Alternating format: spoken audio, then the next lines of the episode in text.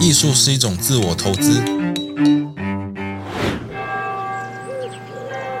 投资也是一种生活艺术。And the piece is sold. 让我们撩您进艺术世界。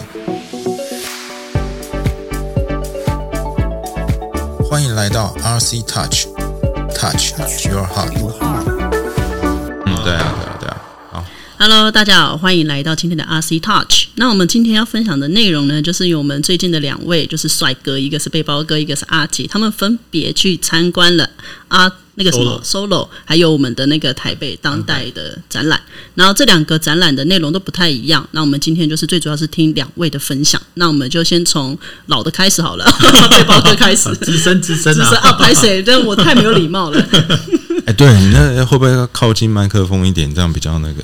哦，好，那这次五月初去了台台北的二 solo，那二 solo 的话，它它是以艺艺术家为单位，然后由由画廊的代理的艺术家，然后每个艺术家一个一个一个展位这样子来展览的形式。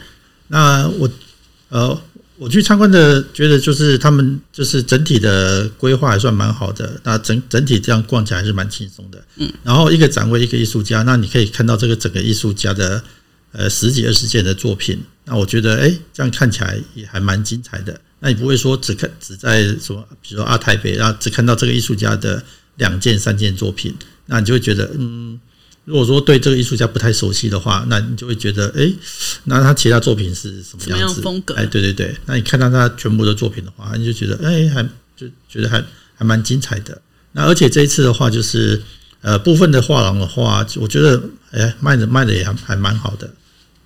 那，嗯，那还想哦，哦，你的意思就是说，其实去看一些艺术展的时候啊，因为有两种嘛。等一下阿阿吉讲的会另外一种，就是我是一个艺廊，我说我可能带了三四个一不同艺术家的艺术品去合展，然后你刚刚说的那个就会变成是一个艺术家就是一格。所以里面都是他们所有的作品，所以你可以看到他的作品的脉络，比如说啊，他的风格大概怎么样，哦，他所在乎的、关注的主题是怎么样，对所以会更能好理解这个艺术，家而且有呃有大件有小件，嗯对，那你也可以挑适合的入手。我理解，就是价钱不一样嘛，哎对 所以你就可以挑一个你自己比较好喜欢但又可以买到的这样的一个价钱区间带哎。对，哦，这是背包哥去看完之后的一个感想。那阿吉呢？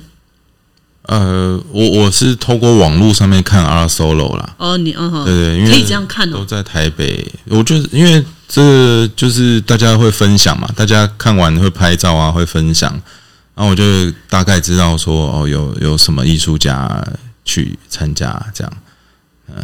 哦那那个是 R Solo，因为 R Solo 在花博我没有去过，哦，对对对，我补充一下好了。当然，对于艺术家来讲的话，那那边也是一个残酷舞台。为何啊？哦，就是你会看到哦，原来现在这个类型的那个艺术风格卖的特别好，那我这个风格为什么都卖卖不出去？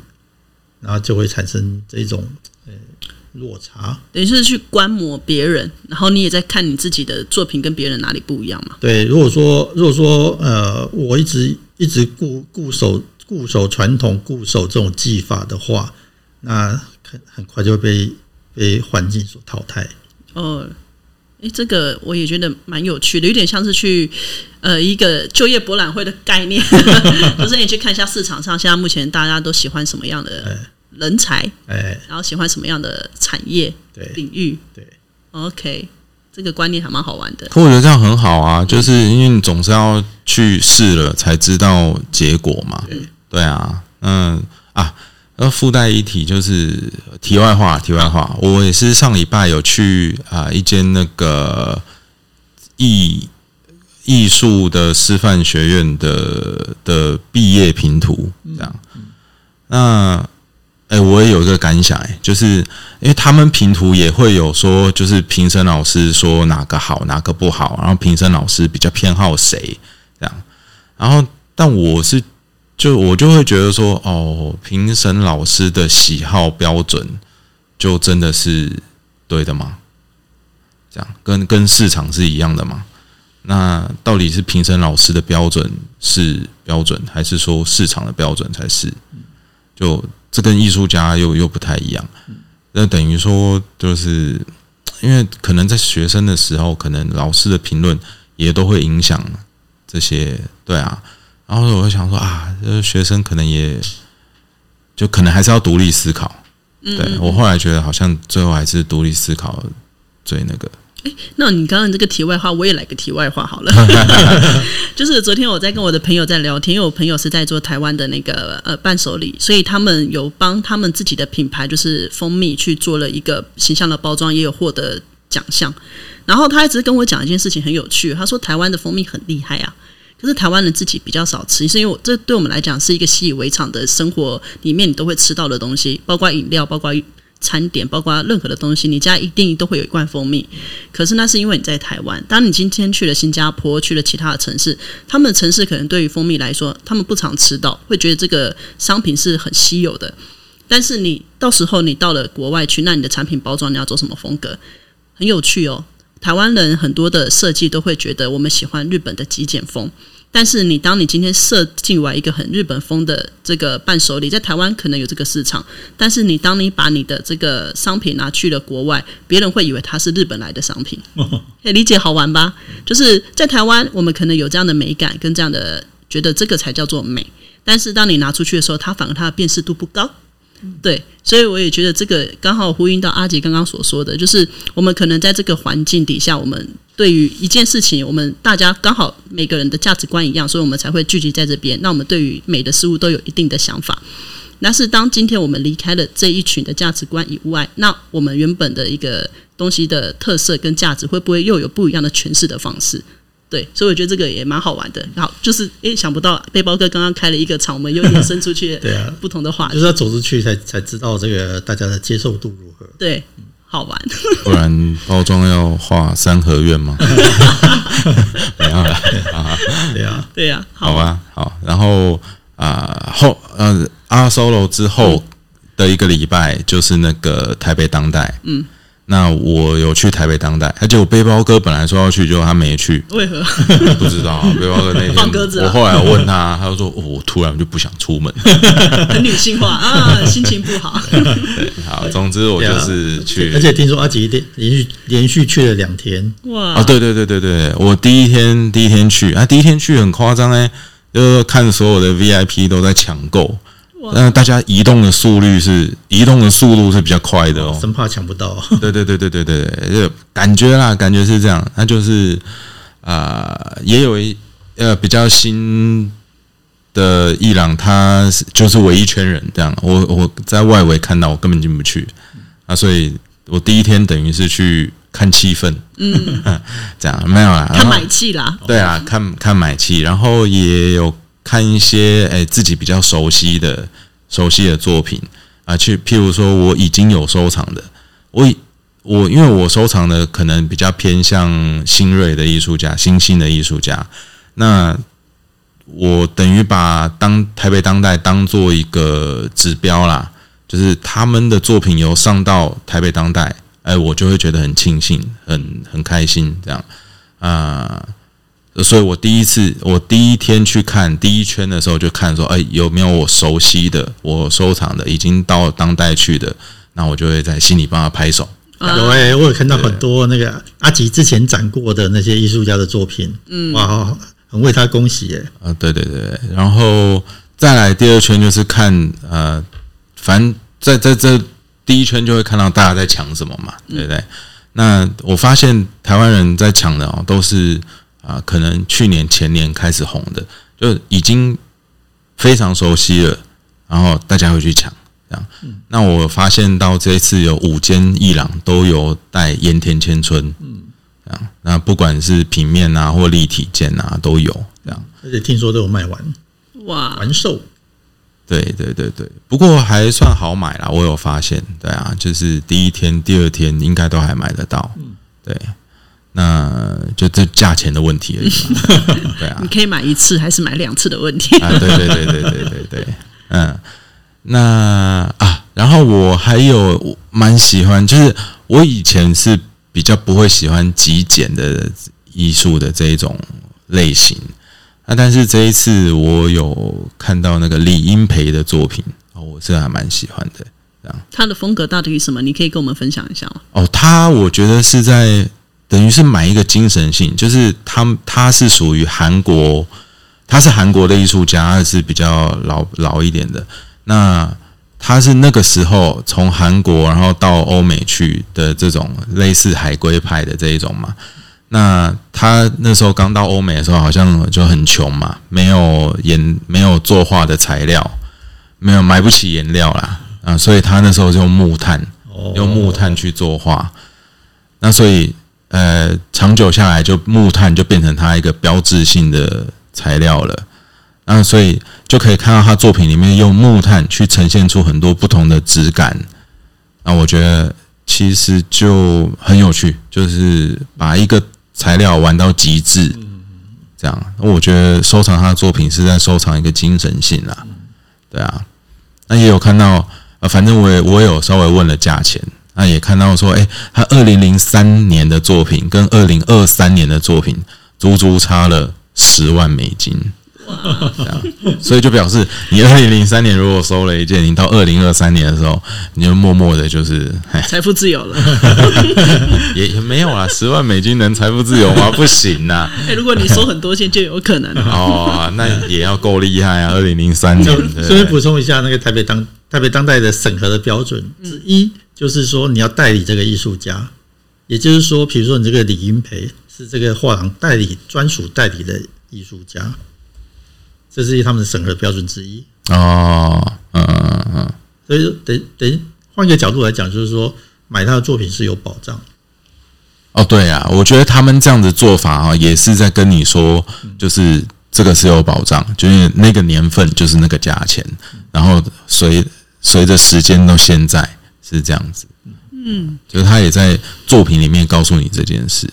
嗯，我这刚刚有稍微查了一下李英培老师的那个作品啊，李英培我跟大家讲怎么写，就是木子李，然后英国的英跟培根的培，对对，李英培老师。然后我刚刚看了一下，他除了是做那个。呃，木炭以外，他其实我觉得有点像书画的风格，他可以把山水画，但是他是却用这种木炭的风格把它展现出来。对啊，对啊，对啊，对啊！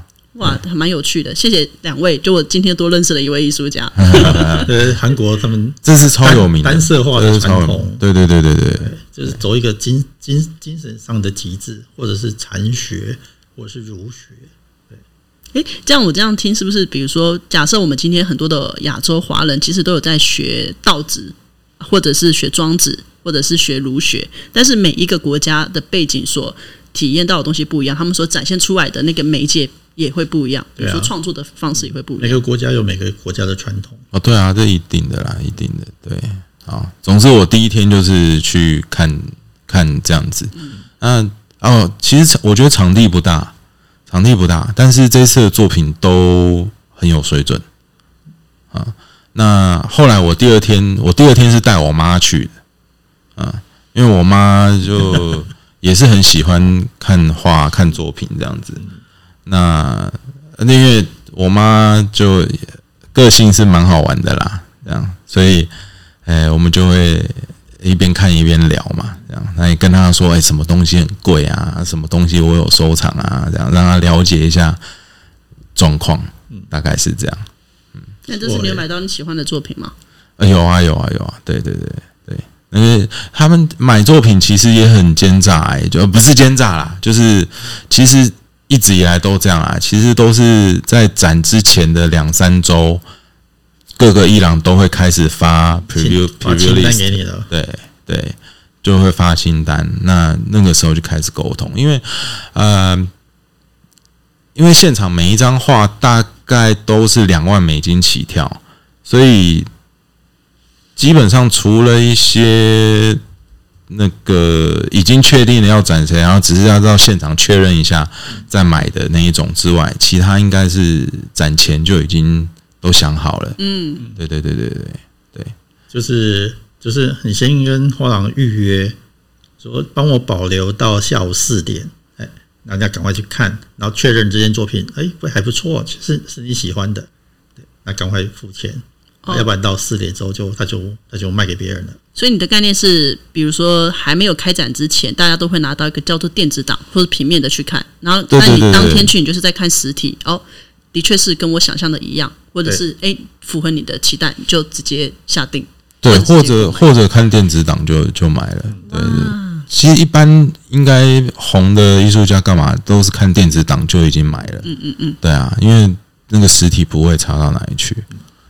对啊，有趣诶、哇！谢谢背包哥跟阿吉今天的这样子的分享。那还有哪一些你们也觉得诶想要在观展的过程里再跟听众那边再补充的吗？